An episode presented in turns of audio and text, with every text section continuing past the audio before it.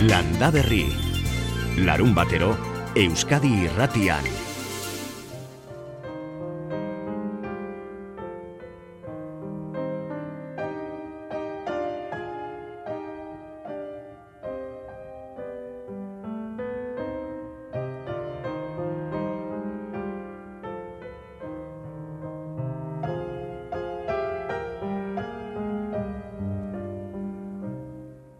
Betitik gustatzen zaizkit, eh, eskolan gintza gustatzen zaizkit dena, eta gaikoek bereziki erratzekoak izan ziren, erratzun beti izan dute fama gaikoek erratzeko gaikoek, eta zen gauza betitik gustatu zaitena, ja, matxik eta ere zibilizuzten gaikoek, eta uniz, amatxik eta uniz olastu zuten gaikoek buruz ez da gezer, eta pues, beti gustatzen zaizkit, eta azkenean, mazazpi urte ja, mazazpi urte arnitole, kasi nintzen ikesten, eta hola egiten dugu. Zuek emandako arrastoi segiz, topatu ditugu, topatu ditugu gaur egun oraindik ere kaikuak eskuz egiten dituzten bi lagun. Jon Dufurrena da, hori, ikaslea eta Xanti Oteiza irakaslea. Biak erratzuarrak, nafarrak, zuek ongi esan zeniguten bezalaxe. Lotura estua dute kaikuarekin, sekretu asko ere bai, geroxago emango diegu hitza beraiei, ze orain abeltzantzan hasi nahi duten entzat, abartzuzan zabaldu duten zentroa ezagutu nahi baitugu.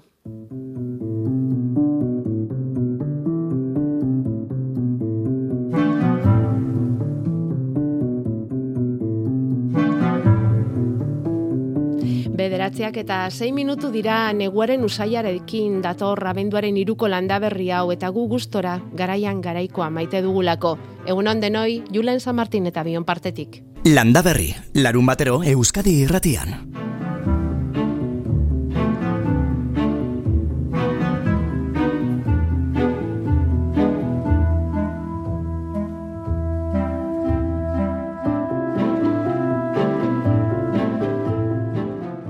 Ezagutu behar dugu landaberrin espazio guztiz berri bat, gune guztiz berri bat. Atzo egin baitzuten inaugurazioa, Nafarroa, Nabartzu hain zuzen ere, Zumbeltz, nekazaritzako test gunea inauguratu dute. Eta guiakin nahiko genuke zer den nekazaritzarako teskunea. Landaberrin askotan aipatzen baitugu, nekazaritzan zein zaila den erreleboa egitearena, zein zaila den nekazari hasi berri batentzat, terrenori gabe eta etxalderi gabe horri ekitea eta bere proiektua bideragarria izan daitekeela jakitea aldez aurretik, ezta? Ba hori guztia eta horretan guztian laguntzeko sortutako gune bat da, baina asko zobeto azalduko digute hori guneari lotutako eragileek. Elena Zereze da, gune hau bultzatzen duen mankomunitateko handia, mankomunitateko teknikaria da. Elena, kaixo egunon. Kaixo, egunan. Nondik nora dator hain berritzailea den testgune hau abartzu zara? Zumbeltz testgunea, nekazaritzako testgunea? Pues hemen gaude bultzatzen, bos udalezek nahiko txikiak, nekazaritzak testgunea, errelegoa bultzatzeko. Badakigu ze garrantzitsua den, gure nekazaritzaren panorama erreleboa e, bultzatzeko eta eta hori saiatzen ari gara proiektu honekin. Iker Bakaikoa proiektu honetan dinamizatzailea da eta berari galdetuko diogu benetan test gune batek nekazaritzako test gune batek zer esan nahi duen Iker kaixo egunon zuri ere. Kaixo egunon. Zer da nekazaritzako test gunea? Bueno, bat tesgunea da, nolabait, abeltzain izateko ideia bat buruan duten gazteentzat, ba, pixka bat, azteko modu bat, ez? Hemen egiten dena da, denbora tarte batez, ideia horri, buelta batzuk laguntzen eman, eta horrekin hasi, ez? Adibidez, ni igualdi modut buruan, nene dituala oi askoak ekologikoa jarri, hemen baduzu gokera, baduzu leku bat, baituzu partzela batzuk, nabe batzuk ere bai, eta hori hasi zaitezke pixka bat, zure proiektuarekin, kala txiki batean, eta hori ikusi, e, gustatzen zaizun, ekoizten duzuna saltzen duzun, eskat, komertzializatzeko modua aurrera ateratzen alduzun, eta gero behin hori probatuta ikusten baduzu ongi gustatzen dizula, ongi bakizula, hori guztia, bueno, laguntzen dizu ere, ba, ba lurrak bilatzen eta eta zure kabuz pizka badia instalatzen. Esan dezakegu entsegu moduko bat egin daitekeela hor. Hori da. Benetan hori da. zure proiektua martxan jarri aurretik, honek funtzionatuko ote dit, ez ote dit neurtzeko modu Hori da. bat da hor. Beldurroiek entzeko pizka bat ere bai, Bai, eh? Nik uste azkenean, inbertsio handiak egin behar direnean, denak izaten dugu beldurra, edo zein ere Pentsa baiet. Segurtasun gune bat, ez? E, Eskaintzeko. Hori da, hori da. E, hemen azpiegiturak eskaintzen dituzue, Elena, ez? Hori da, azkenean e, testgune batean e, sustatu ematen du hiru arlotan, bai fisikoa, azpiegiturak eta eta lurrak, bai legala eta ere sustapena pizka bat formakuntzari begira. Eta hori egiten dugu nekazariekin eta bueno, beste erakunekin adibidez unibertsitate publikoarekin eta nekazaritzea e, produkzio ekologikoarekin.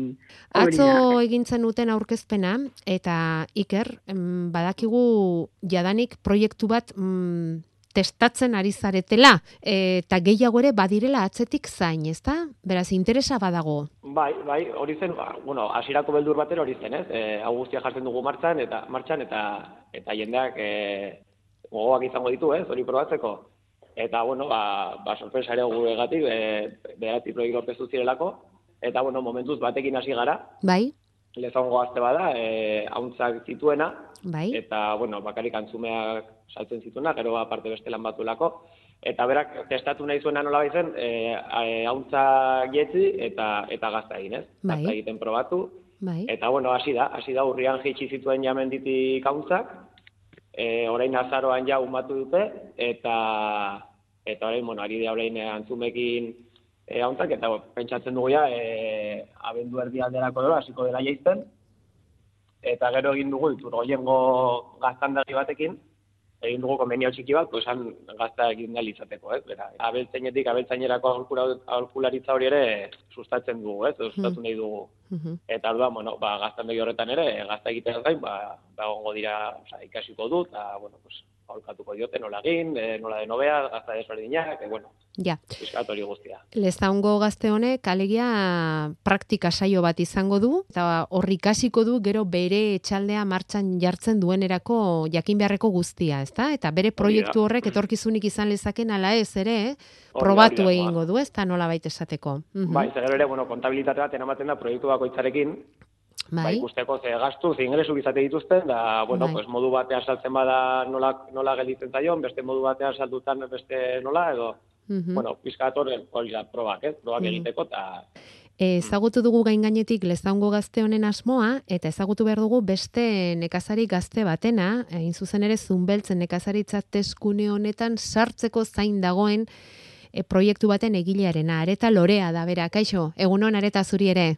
Bai, kaixo, egunon, bai. Zuk ere hauntzak dauzkazu buruan, naiz eta Bai. txerriak ere bazen ituen. Ze gertatu da txerriekin? Bueno, pues e, txerriak berez ikusten nuen pixka bat komplementu gisa e, prozesu laburrago bat eskatzen zutena, hau da, etekina e, epe motzago batean etorri halko zena, eta baita ere produktu seguruago bat bezala komerzializatze aldera, ba, bueno, e, hauntzena baino, zenta hauntzak, nire hauntzak izanen dira artile hauntzak, orduan oso proiektu berritzailea da, eta txerria ikusten nuen olabait, ba, diversifikatzeko aukera bezala, eta baita ere, e, tekin aldetik prozesua pixkat azkartuko eta e, e, segurtatuko zuena, ez? Bai. E, baina kontua da, bueno, pues, e, baituela berez e, ekoizpen horrek beste zaildasun batzuk, eta gero ere, ba, bazun meltzen badira baimen arazo batzuk administrazioak e, jartzen ari dituena, prozesua atzeratzen ari da, eta bazun beltzen jada hola proiektu mardul bat izan da zailtasunak balima daude baimenak lortzeko eta ba pixkan ere buruari esaten nion ze zailtasun ez nituen nik, nik izango ba gero nire kabu nire kabu txerriak Hasita. jartzeko, ez? Ja. Bai, Ja. orduan, bueno, pues uste dut ja, nahikoa zaila da gauza batekin hasteko eta aukeratu nuen, ba, hori hauntzekin geratzea ja. Eta hori zuri erakutsi dizu zunbeltz nekazaritza testgune honek, benetan hasi zarenean hori lantzen, ez? E, bai, bueno, zunbeltzen eri eskaintzen digena pixka bat da e, formakuntza eta babesa batez ere, ez? Zeni hasiko naiz ja, e, e, bueno, bilatu zuzenean nire lurra eta et borda bat, ez, e, hauntzekin hasteko, baina niri pues ekartzen dit e, babes bat, bai e, bat moral atletik eta zenta prozesuak oso luzeak dira, oso astunak dira eta baita ere formakuntza bat, ez? E, hainbat arlotan ba e, komerzializazioa, e, belardien kudeaketa, bazkaren kudeaketa, kontabilitatea, bueno, hainbat, hainbat formakuntza egiten ari gara, eta ba horrek laguntzen du asko baita ere. Interesgarria iruditu zaizu. Uste du guztiz beharrezkoa dela, nire igual pixkat, e, bueno, nila pro, e, nire proiektua landuta neukan aurretik, eta rapatu nau, ba, gian pixkat bai. berandu edo nola bai, zuretzat lehenago iritsi izan balitzo be, esan nahi duzu, bai, ez? Bai, bai, bai hori da. Ze, ezkenean instalatzea, zitzaldaketa oso handia da, hori etxetik jaso ez bali maduzu, inbertsioa oso handia da, eta gero etekinak epe luzekoak izaten dira askotan, ez duzu bere ala diru sarrerarik egiten, ez? Orduan, bazkenan ba, oso pauso importanteak eman behar dira, eta normala da beldurra izatea, eta eta, bueno, eta gero baita ere, ba, administrazioak, bueno, denok badakigu esaten da, baina eske egia da, e, traba, traba unitz jartzen dituela edo zein instalaziorako eta gehiago txikia bali mazera eta txikitik aritu nahi bali mauzu.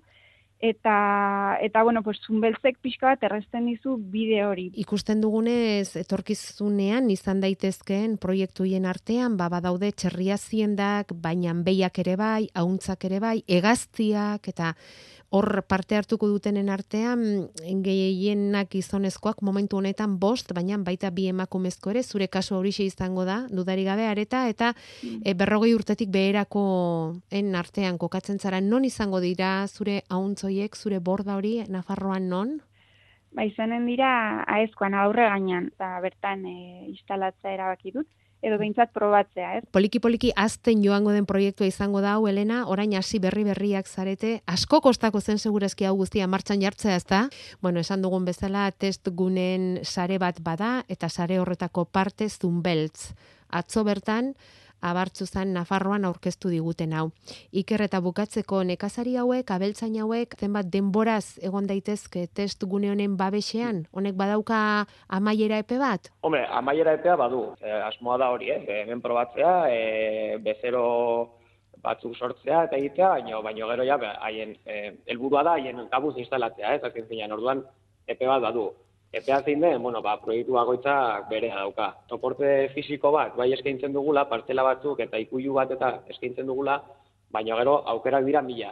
E, adibidez areta, aukeratu du aborre gainean e, astea, borda bat olakatu duan, eta eta, bueno, pues, gu, ara laguntzen diogu ere bai, e, oi askoekin hasi berden mutiko hau ere, bueno, berak bazuen partzela bat zufian, beste herri batean, eta, bueno, pues, ditugun ikuioak mobilak dira, ustoi askotarako, orduan, bueno, pues, jarri bar dugu ikuiu bat, orduan, bueno, aukerak, zabalak dira, eh? bakoitzaren egoeraren arabera, batek beharko du urte bat, beste batek bi urte, eta, bueno, haiekin egiten duguna da hasieran konbenioa sinatu, eta adibidez, pues, hauntza jarri ditunarekin, sinatu dugu kanpaina bat, ez? Orain hasiko da jesten, bas, e, maiatzea arte. Bai. E, maiatzean berriz e, urbasara igoko ditu, eta hor baloratuko dugu, pues beste kanpaina bat egin nahi duen, behar duen, hor baloratu zen modu joan den, eta eta horren arabera, bai baki. Nafarroarako da.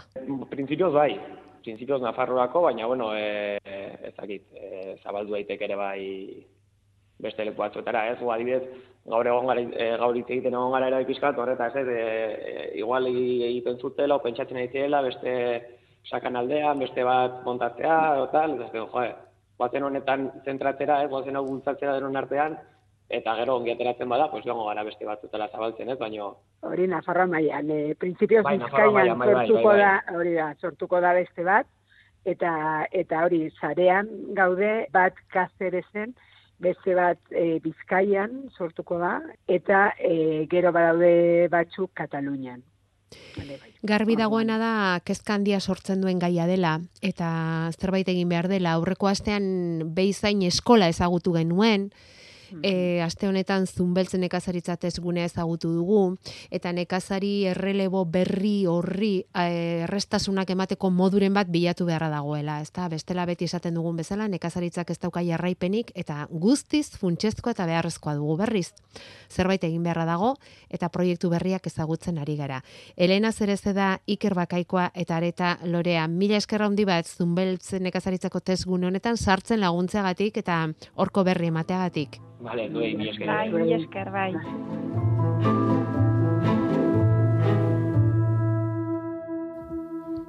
Bederatziak eta hogei orantxe.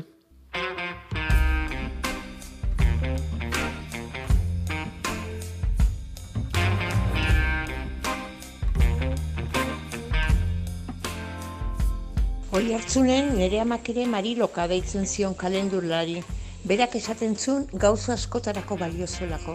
Eruak ere sendatzen zitula. Txoruak ez, baina eruak bai. Kalendula edo mariloka gaitz asko sendatzen dituelako, eroak ere bai, baina kontuz, txororik ez.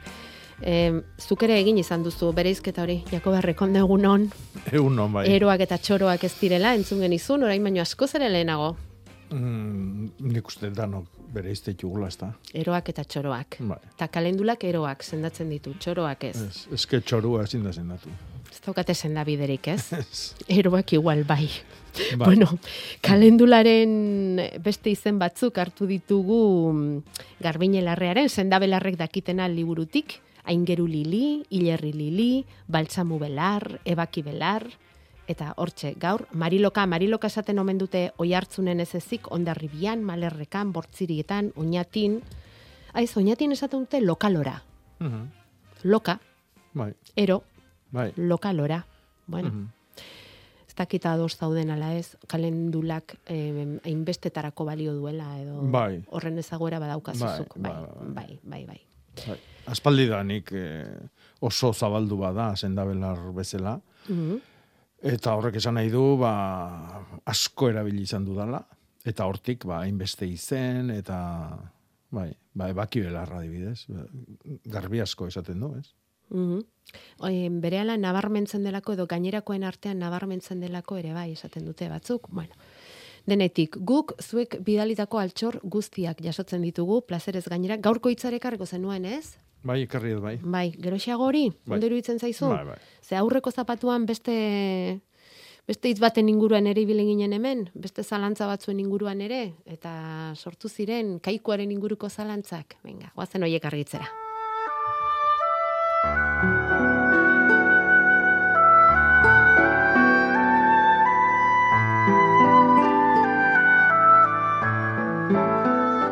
Landa Berri Euskadi Irratian.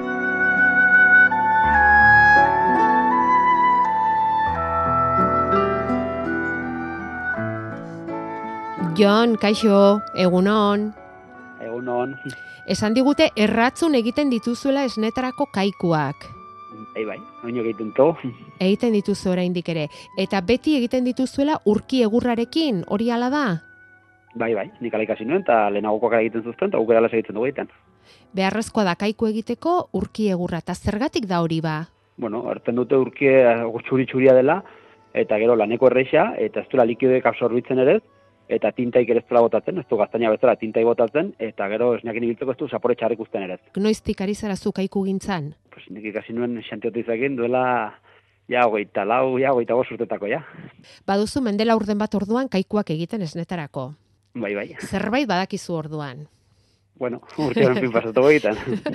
Jon Dufurrena da gurekin, eta berak ikasi du kaiku gintzan Xanti Oteizaren gandik. E, Xanti Oteiza, kaixo egunon zuri ere? Hala, eguna, bai, bai. Eta nola inguratu zitzaizun ba Jon kaikuak egin nahi zituela esanez? Gogoratzen zara? Bai, oitzera ez, bai, neguen etortzen zen eta ikastera, eta nik usta harregi irakutsi nion, eta bate bai jo egai jo ere bai, bai jo baizik, eh, zebaitzuk ez dute segitu. Zeinek egin ote ditu biotan kaikuri gehien? Ah, dakit. Zuk, Este- zuk behintzat mordo bat bai, eh? Bai, baitu ni baitu dute igual, berroita, berroita bat bat uste, asiritzela igual. Kaikuak egiten. Bai, bai. Erabili ere bai igual egingo zenuen zu kaikua? sortu etxan, bai, ikusi dut, eta gu aurre ginelaik nola mila deitzi eta esnia gozi eta lanoitan dena, eta oitzen naiz unge aski. E, ginon lurreko zua, Bai? eta han harriek eta sartzen zuten, gura amak sartzen zuten a, gose harrieko eskorta, eh, berotzen zenek, arekin eitzen zuen esnia goze. Hortaz horitzen aski. No- Nondik ekartzen duzu egurra kaikuak egiteko gaur egun, Jon? bai, pues hemen menditik, hemen bazanen inguruko mendietan, eta badira unin zurki, eta bueno, gero nik ere bai, kara, hori dela urte hasi nintzen, eta landatu nituen bere gunean, hemen etxe inguruan ere urki batzuk ere, eta ja arbolakin dire, eta ordutik ja, pues badauzkat hemen inguruan ere bai. Beraz, em, landatu zenituen urkiak pentsatu zetorkizunean e, kaikuak egiteko beharko zenituela. Bai, nik behitegi nolaik obligatzen zakuten behitegi egitean inguruan zuaitza landatzea, pues, e, itxuran gati tapatzeko da. Eta, bueno, pues, nik aprobetsatu nuen eta landatu nintzen urkiak.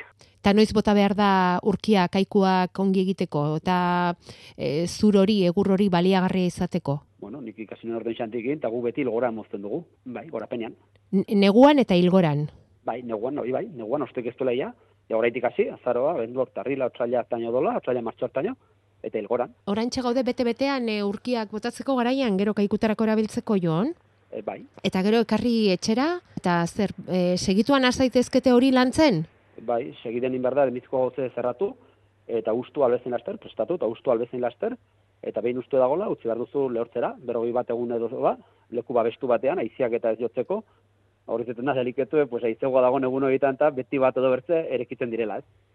Eta behar dira nahiko babesian, alde bezein babesen, toki babestuenean. Eta behin lehortzen direlaik, orden, ja berrogei egun hori pasatu ondoren, ez da bezer pastu, orden amaitu. Or, amaitu esan nahi du kirtena egin eta olako gauzak? Bai, dena kitu azkeneko hori, utzi meme bak utzi, lijatu dena, kiderra egin, eta albezin mea eta lijatuak lijatzen den denbora egin pasatu, eta albezin fin utzi. Zer egin behar da gozo-gozo utzi kaikua, ez da? Leun-leun, ez? Bai, Gaur egun oparitarako izango dira kaikuak, ez? Gehienak eh, operaitako eta eta gero kon, onako konkurso eta eta ebiltzetu uste premio maisa bateko. Bertzeo usatzeko ez dute inork eh, debekatuta baita daude gainera. Ego zein tokitan ez, ez dizute isa ateko restauranten tobita ez dizute ateko eh, ba mina este, Kaikuan. Eh, Ezten bat eh, litroko kaikuak egiten dituzue gaur egun? txiki txikik hasi, eta normalian adornoteko jaten dutena nahi zeten duzi txikik, eta gero handie, pues, beti zetena kapritxosun bat, konta bateko, edo sari bat mateko, nahi zetena kozkor batzuk ere baita, pues, uf, aprobetsatzen dut, egiten da denetai pixket. Gero honek ba omen dauka beste bajila moduko bat, ez? Kaikuak bere atzetik, ez? Beste hainbat, hainbat pieza, ez? Bai, da, hartzenik ibiltzen zuten, jo, boitena, ez nakin gaznaiteko eta ibiltzen zuten fuego guzti, ez? Daude, kaikue, dago zimitze, abatza, malatza, kartola, kartola edo gipuzkoan dizetu gertitzen batekin. bai, eh, zaz, zazpi pieza. bai, Zazpi hola, pieza dira guztira, Bai, bai. kaikuaren Ah. ondoan. Bai, hartzai batek ibiltzen zituen gauzak, egunero ibiltzen zituen eta zazpi pieza. Eta, Xanti, zu irakaslea zarenez, antzematen altzaio kaikuari norena den? Zuk bereiziko zenuke kaiku bat ikusita zurea den ala jonena den? Ah, eh, eh, Jon egiten du, gasi eh, berdintxo. Ionenak, eh, ez dakit, ez, igual ez zauteko baino bertze auditzena, bai. Bai, eh, berez, badire, bai. bai. Leheno baziren subilan teitzatuztenak, eta horiek eta aixo. Aixo. Bazu, bazuten beste ukitu bat, ez? Ja, Zalantza bat gelditu zait, e, ustutzearena nola egiten duzue? Egurra hartu, eta lehen bizi egin behar da ustu esan duzue. hiru zulo egiten zaizkio gainean, eta gero kutsara batekin hiru zulo horiek elkartu, eta gero beste kutsara metaliko batekin, eta makil bat lagunduz, bueltaka, bueltaka, gaten zara kenduz, espalka, espalka, espalka, pues barru guztiak kendu arte. Aizu, jogur bat jaten ari bazina bezala? Berdin, baina pixka gogorza. bai, askoz gogorrago, pentsatzen du, bai. Eta zenbat, zenbat urte iraun lezake kaiku batek? Kanpoan hartzen edo, eta espada pipia izartzen, pues urteak eta Bai. urteak egoten alda. Asko, ez da? Bai, bai. Mhm. bai, bai. Bueno, eta kaikuren bat nahiko bagenu, derrigor erratzura joan beharko genuke, ze itxura denez hortxe geratzen zarete, azkeneko kaiku gileak aizue. Bai. Bai.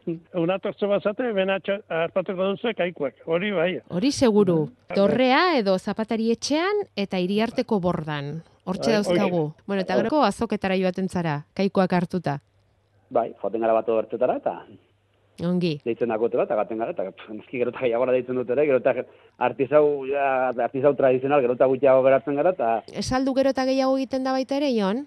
ez, Hori ez. saldu ere, bai, saldu ere nik uste gero eta gutxiago, ba, gainera horrei azkeneko bi urte hauetan nik uste mandola pandemian ondotik, jendeak edo, ez dakit, edo beldurra baduen hau zer, saltzen da gutxiago. Normalen da kapritxotako eta erosten duna behin badu bizi guztiko, eta Tamaina erdiko kaiku batek zenba balio du gaur egun. ez dakit, berrogeita mar, irrogei, irrogeita mar euro, segun orduan Mhm. arabera. Eta kaiku erosi aurretik ikusi nahi baldin baditugu, Xanti, zuk bisita gidatua egingo diguzu zure etxean? Bai, bai, bai. To- Torrela sai, olako jendefako tortzen, etortzen, ezien denak erostera tortzen, eh? Baina bisitak bai badituzu. Bai, bai, bai, hori bai. Eta Bai. esan diazue zimitza ere inoiz baino gehiago saltzen ari zaretela. Ni azteko aurte bezi bat ez dakit ere zoroitzen, ez da beste urteetan beti gaten dire, saltzen dire, bat, beste bida hiru, baina aurten baitu bat igo lamar, amar bat, bai, amar igual gehiago. Boladak izaten dira, hola. Ja, ja. Hori esan dugu, dela modak, ze. Ah, bai. Niri pasatu zaiten ere, bai, ze, niri pasatu zaiten idazkia, hogei urtez, ez dut bakar bat ere saldu, eta zeila beteta saldu niten hiru gero golpean. Ah, Idazkia. izaten dira. Idazki, bai. Hogei urtez bakar bat ere. Eta gero, de repente, hi- hi- hilabete pare baten barnean, hiru. iragazkia, iragazkia izango da, esnea iragazteko tresna hori, ez da? Bai, bai, hor sartzen ziren asoinak, asoina buruz behiti, eta asoina baduen pelusa horrekin, iten zuten zikina dena depuratu, eta esnea pasatzen zen kaikutik abatzara. Asunak, kosinak, ez da, gero hortik esnea pasa, eta eta hori ere egurrezko egiten duzu, urkiarekin egiten duzue. Bai, ere bai, berdin. Eta urrena jon, ze San Tomasak, edo Santa Luziak, edo zer? Eh, Santa Lucia eta ditu zatetena, era zumarra gara, Bai? eta gero, bueno, arrasatera joaten ez duzte, eta lehenengo feria sinitzen agaten, eta... Santa Masak. deit- Mm. Bai, deitzen badute, pues gain gara. Oso Arrasatera. ondo. Ba, alaxe aurrez aurre ezagutu izango dituztue, Tokioietan Jon Dufurrenaren kaikuak, erratzuko kaikuak, Xanti Oteizak irakatsitako eskolatik jasoak. Eskerrik asko bioi, Bai, landa berni bai, izateagatik. Bale, bai, ez ez horregatik.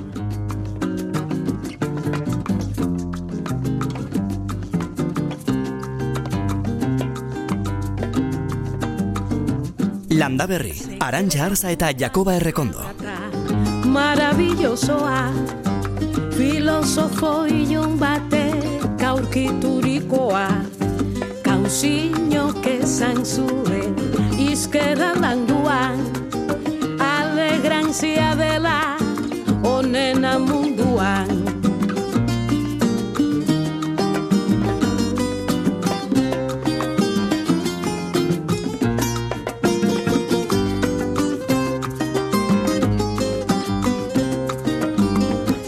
Alegrantzia, alegrantzia jarri dioten landa berriri Jon eta Xantik.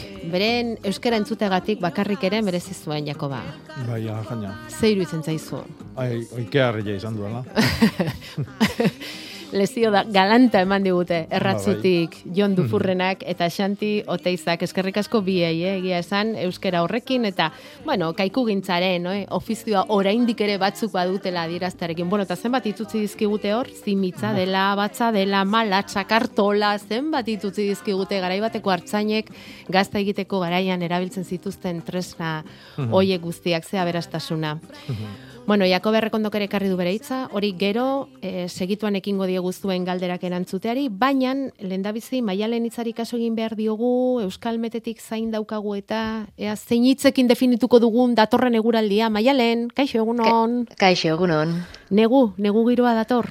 Bai, bat ez gaur giro nasia izango dugu, eh? Horla, tarteka, tarteka zaparradak sartuko dira, ez du one oro botako, baina noizean behin, ba, batez ere, ipar partean, mendebaldean, zaparrada mardulaga bota itzake, gainera bizkaian bereziki kostaletik urril, ekaitzak jo dezake, ba, gerta liteke, hori bai, arratsaldeago parterako atertzera egingo du, egunean amaieran gardiago geratzen denean, leku batzuetan izotza egin dezake, araban eta nafarroan bereziki, izan ere gaur temperatura beste koskarat jaitsiko da, gaur maksimoak zazpi bederatzi gradu ingurukoak izango dira, araban eta nafarroan are baxuago gera liteke temperatura, eta elurkota zazpiron mila metro inguruan dugu, eta beraz, giro ez egon korran hasia, eta neguko temperatura hori bai.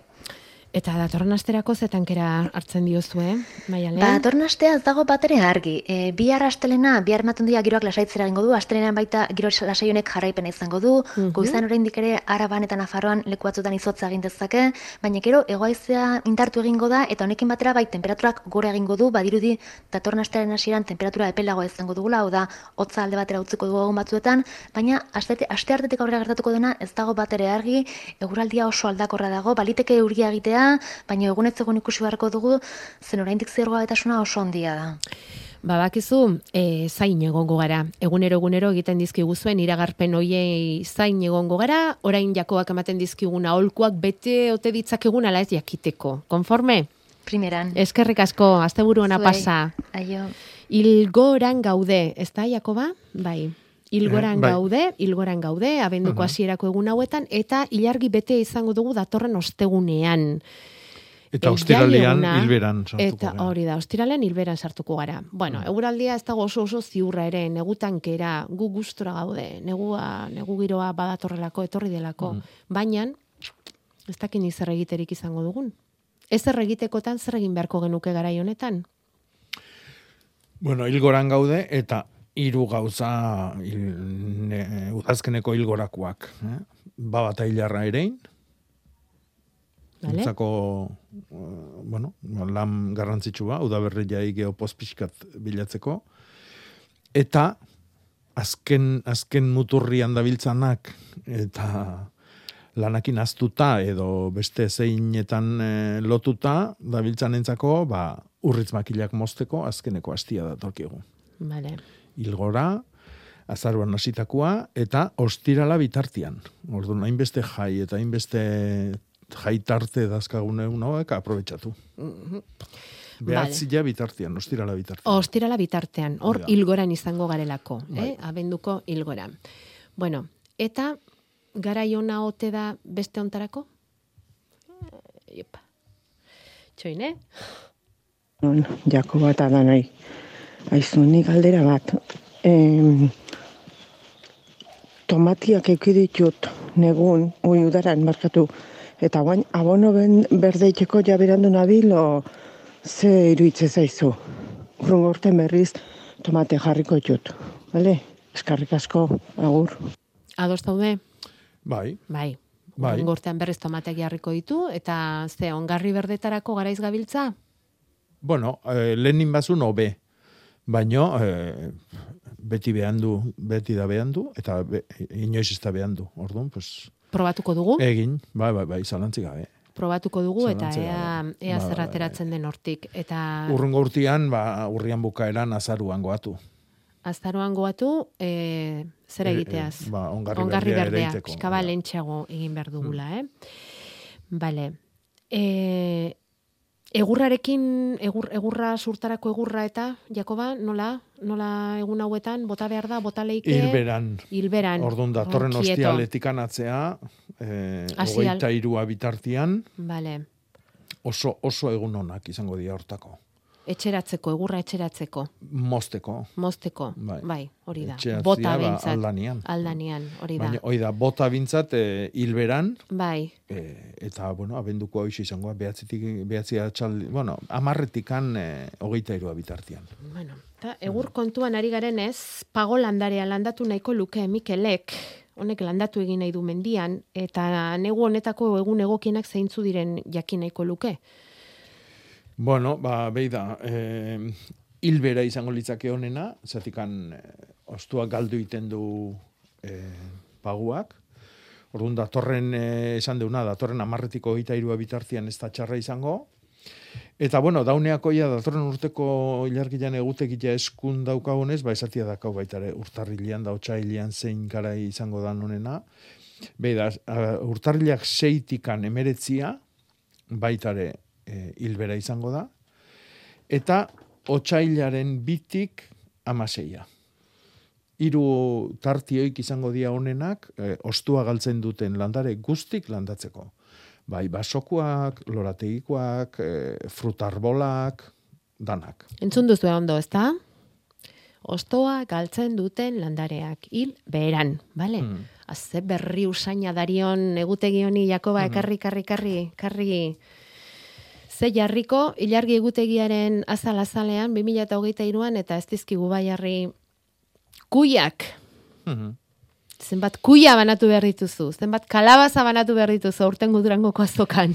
Bai, beida, gue etxe Oh. aldamenian bada baserri bat, etzabal, aginan, Aginakoa dira, eh, Bai. kuia hau denak. eta izugarrizko artia daukate bertako bertako neskak, Bai, Esango nuke, esango nuke. neskak egiten dute keragarrizko lana kuiakin. Eta gero horrelako esposizioa jartzen dute baserriko atarin. Ja, bai, Ikusgarria, dotoreak, bai. ikusgarriak. Ze hemen egongo dira kuiak eh, espezie zenbat, varietateak zenbat, asko, eh? Mhm. Falta dira, falta dira aurreko zein hiletan geneuzkan trompeta, trompeta kuiak falta dira. Hemengoak eh, tripontziak dira denak, Bai, eh? hauek dira, bueno, ba, e, bazka kuiak edo ah, azindari emate zaizkion kuiak. Ah, bai, bai, bai, bai. Pentsatu behar da azien dengan ere, eh? Dudarik gabe, bai, bai.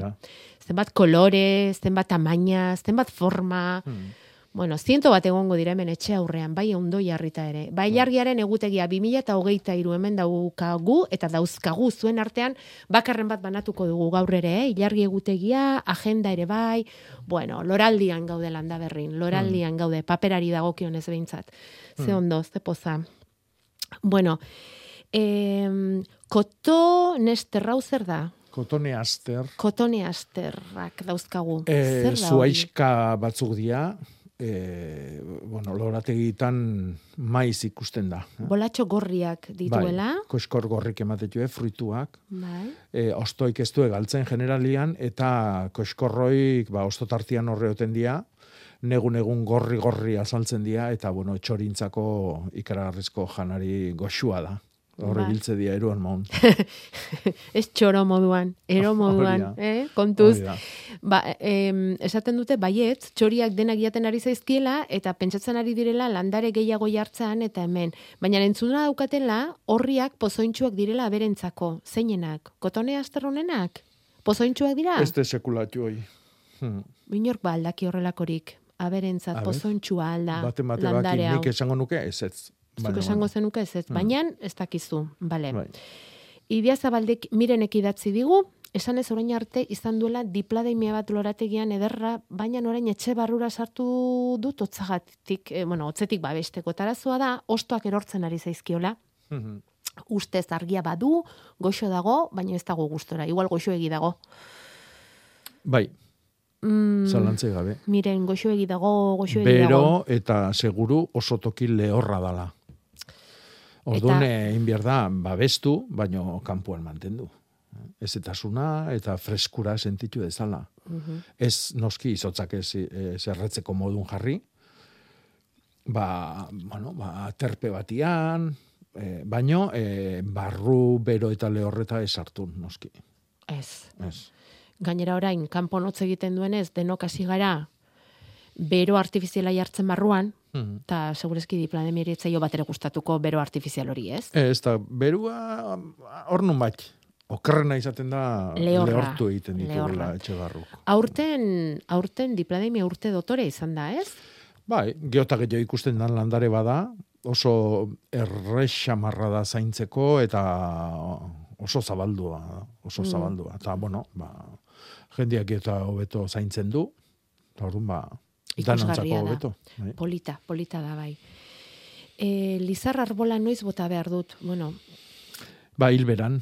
teilatua egiteko nahi landatu, landatzeko egunoik behar dira oso onak, e, egurra materialetarako botatzeko, eta zu egurretako. Behera, hilbehera. Hilbera. eh? Orduan, Vale. adibidez, ba, benduan, oain esan deuna, ba, datorren ostiraletikan hogeita irua bitartian, urtarrilean, Lengo data berberak bai, izango seitik lirateke. ez? emeretzia, eta otxailian, ba, bitik amaseia. Vale.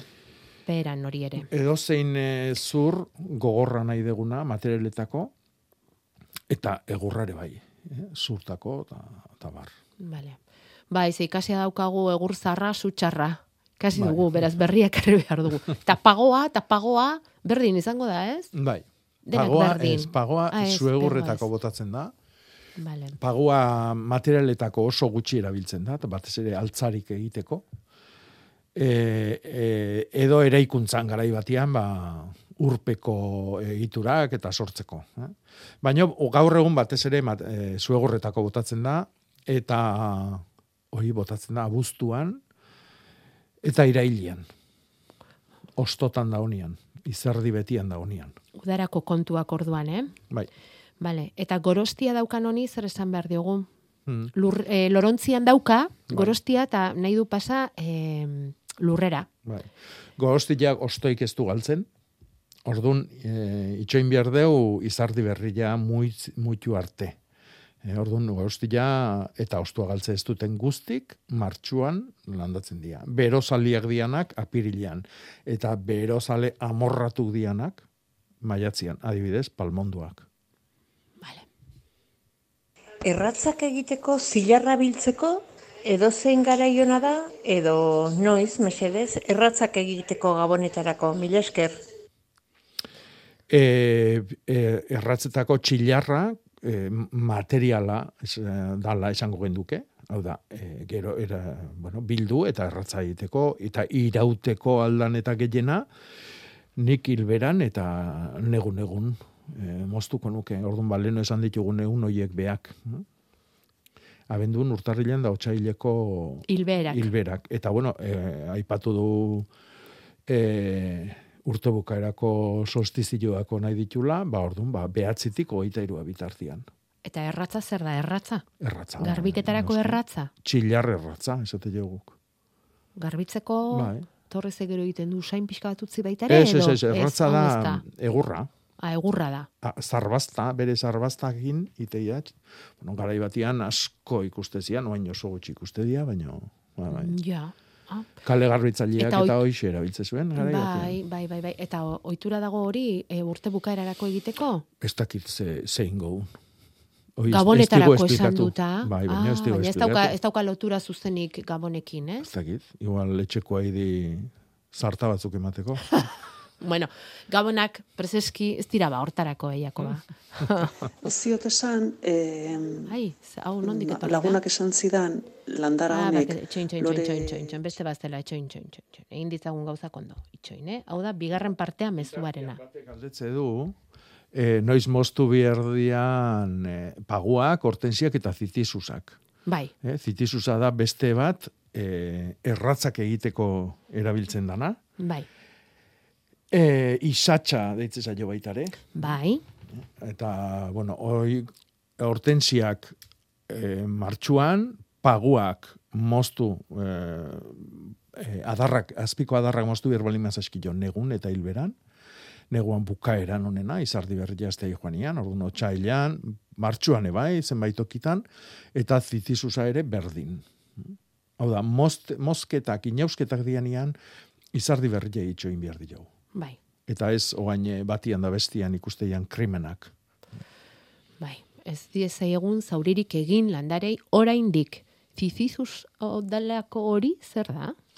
Bueno, bada txillar handi bat bezala, esango genduke. Eh? Izen asko ditu, eh? Bai, eta hori ere erabiltzen da Bai. eh, erratzetarako? Bai, erratza ere esate zaio. Ah, bai. Bai. Ah, bale, bale, bale. Hmm. Bueno, eh, entzuten hasi garen mezua zen, eh, sendabelar batiz egokiona. Ikusi alduzu? Mhm, Argazkia, bai. bueno. Eh, sendabelar hori eh, zein den esango ote zenioken. Zelagun batek landare honekin egindako zeratoarekin sendatu dit, kafeterarekin eginiko erredura gaiztoa. Bai, bueno, landarioi seduna da. Sedum. Bai. Eta eh, leno baserri gehienetan izatezan bastarren batian.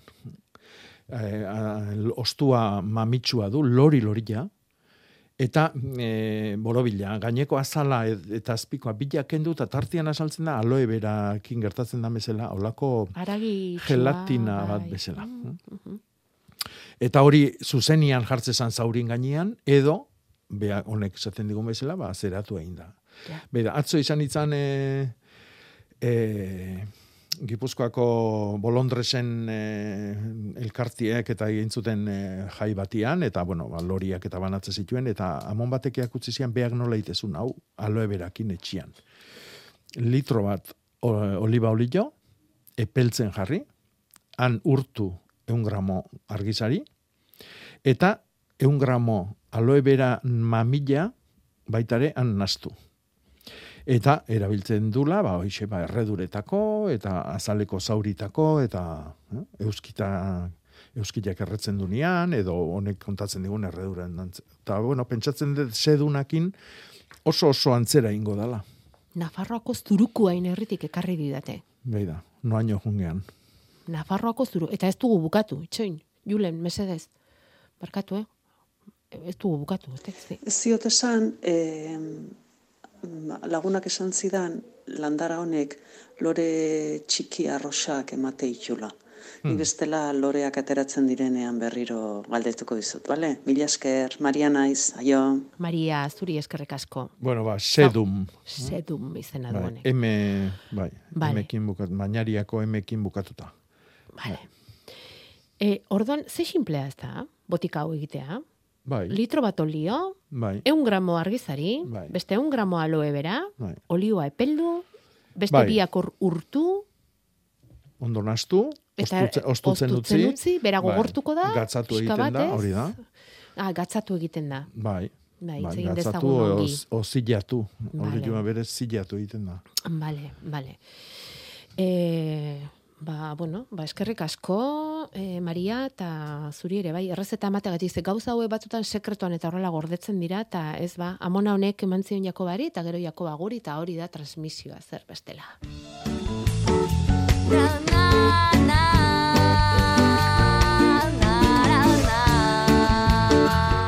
Amarrak amar gutxi oraintxe, bederatzi lau iru, 0 bat, bi bi 00 telefonoa libre, Jakobari galderaren batekin nahi badiozue, bitartean hemen ari gara WhatsAppean zuen galderak jasotzen, zuen ekarpenak biltzen, denon artean informazioa osatzen, eta gaurko hitza nahiko genuke Jakoba. Mhm.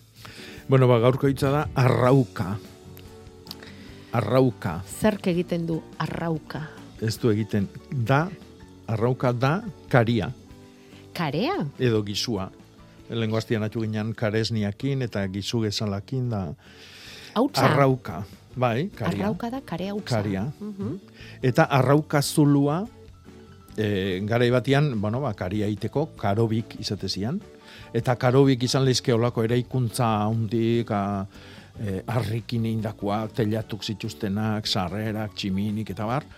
Edo beste batzuk zian, sinplenak, ba, mendilai e, zulo bat egin, aldapan, eta mendila herriaz, lurroi herriaz, ban sortutakoa. Eta horri izaten zaio, arrauka zulua.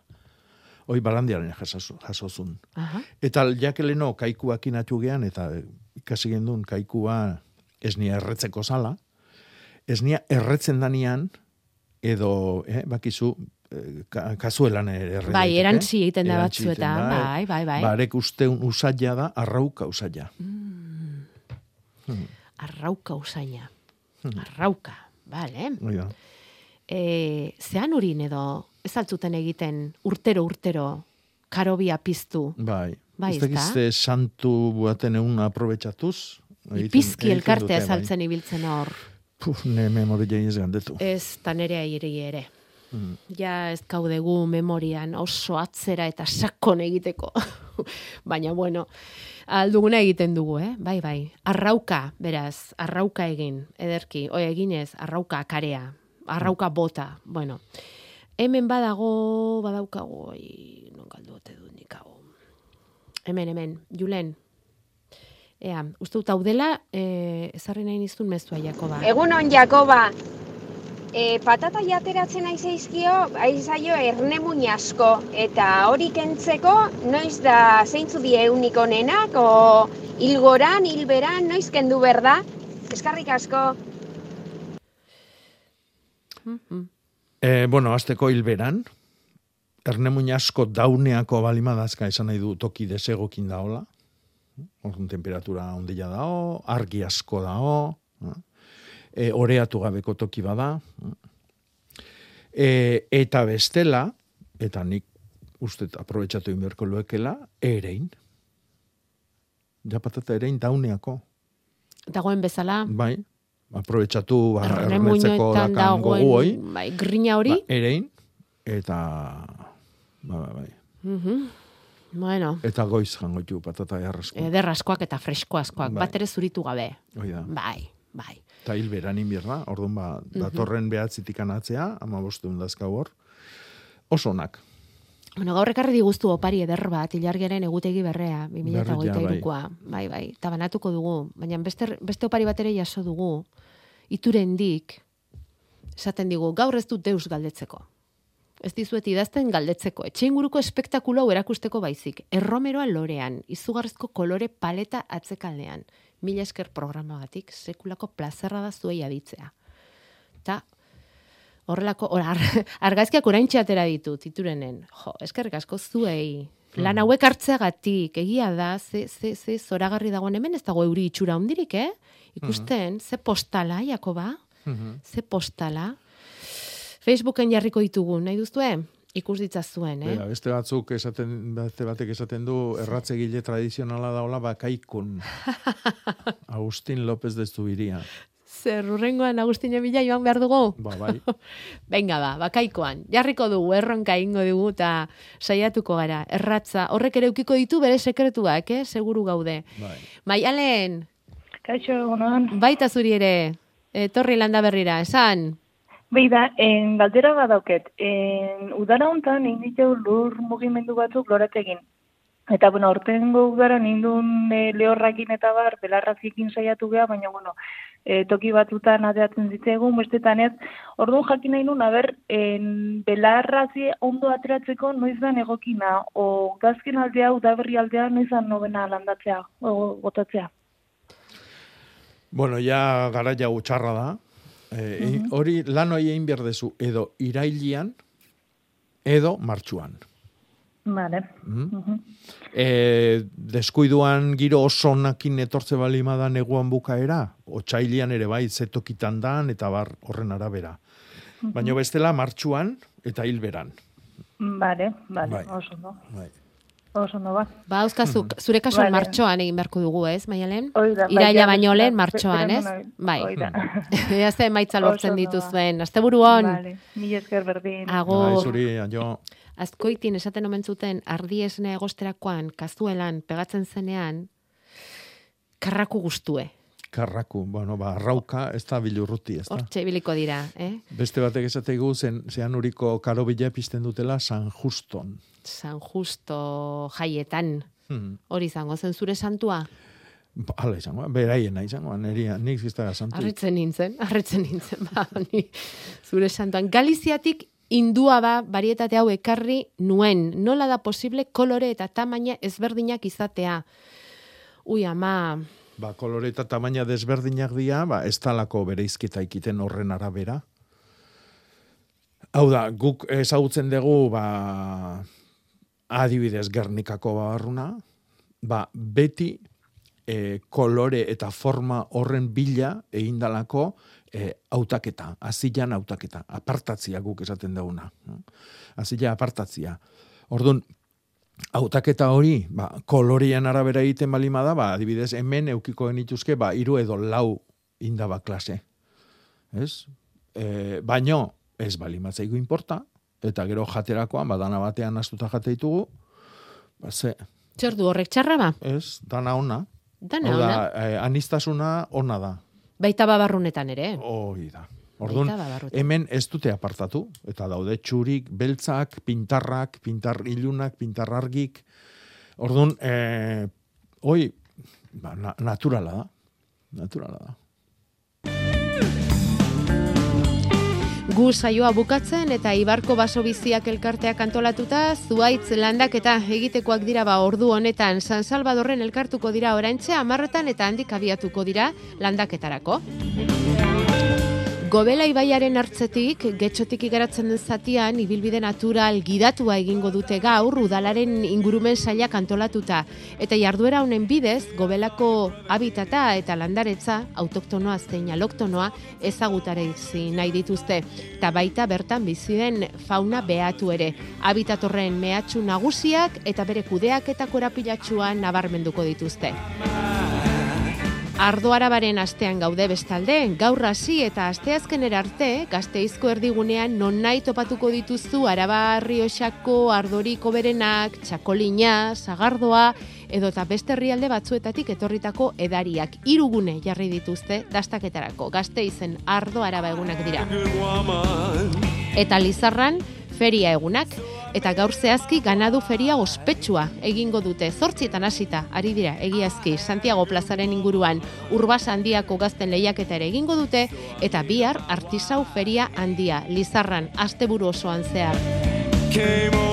Atxondon eh, burubelarriari dira urtengo azoka prestatzen bihar dute eta nekazal eta artisau azoka. Baita harrietan ere, hileroko lehen domeka aukeratzen dute horretarako eta biharko gaia artoa izango da, garaian garaikoa. Eta errezinen berriz, sagarra, sagarra zoka zer bestela, bihar frontoian amarretatik ordu bietara, ibarbi sagarra eta haren etor, eratorriekin egindako produktuen azoka. Eta baita errezil sagarraren ibilbidea egiteko aukera ere, amaiketan hori. Agendan apuntatuta daukazu, ez da, Jakoba? Bai, bilarran izango naiz erretzinen. Errezinen izango zara. Bai. Eramango dituzu agendak, Lehenengo azoka egutegiak. izango da, ba, egutegi, ilarrian egutegian izango dana, eta bueno, agendak, eta danetik. Eta jakinduria ere bai. Bai, Aizu. ja, jasotzea, jungo naiz. Bai, eta ematea ere badakigu seguru baietz. Mhm. Ai, azken galdera bat askarra askarra aurrekin aritzezkurrak ere nahi ditugu noiz nola zuzenean lurrean, zizere umusean, lurrarruntean. Eh, zuzenian lurrian, eta hilbera hau aprobetsatu. Behatzetikan, hogeita irua bitartian izango dana. Vale. Eta hau esaten dugu ze zozketan berari egokitu zaio ilargiaren egutegia. Bai. Eta agenda esan dugu Lizarra, Lizarra noiz bota galdetu digunari, beraientzat opari. Datorren astean Durangotik entzungo zaitugu. Oso ondo, Zure zain egongo gara, bederatzi terdietan Etorri. joango gara, egingo izugu bisita, nola ez ba.